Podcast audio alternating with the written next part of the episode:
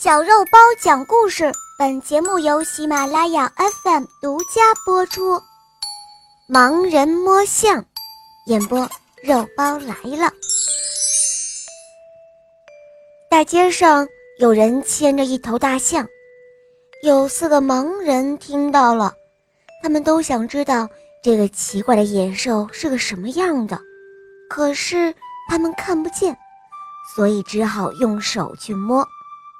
有一个盲人摸到了大象的长牙齿，他说：“我知道了，原来大象就跟又粗又长的萝卜一个样。”另外一个盲人摸到了大象的大耳朵，他说：“呃，不对不对，大象就跟大簸箕一个样。”第三个盲人摸了大象的腿，他说。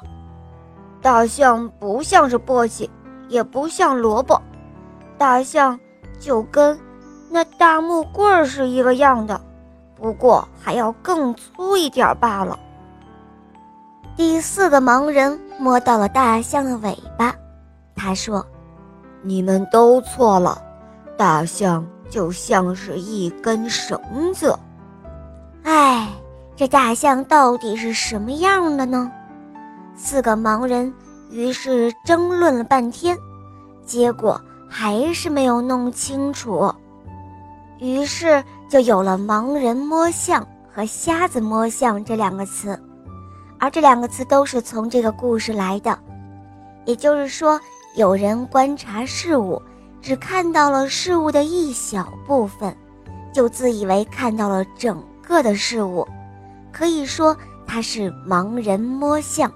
或者是瞎子摸象。好啦，小伙伴们，今天的故事肉包就讲到这儿了。大家可以通过喜马拉雅搜索“小肉包童话”，就可以收听肉包更多更好的专辑和故事啦。小伙伴们，我们明天再见哦，么么哒。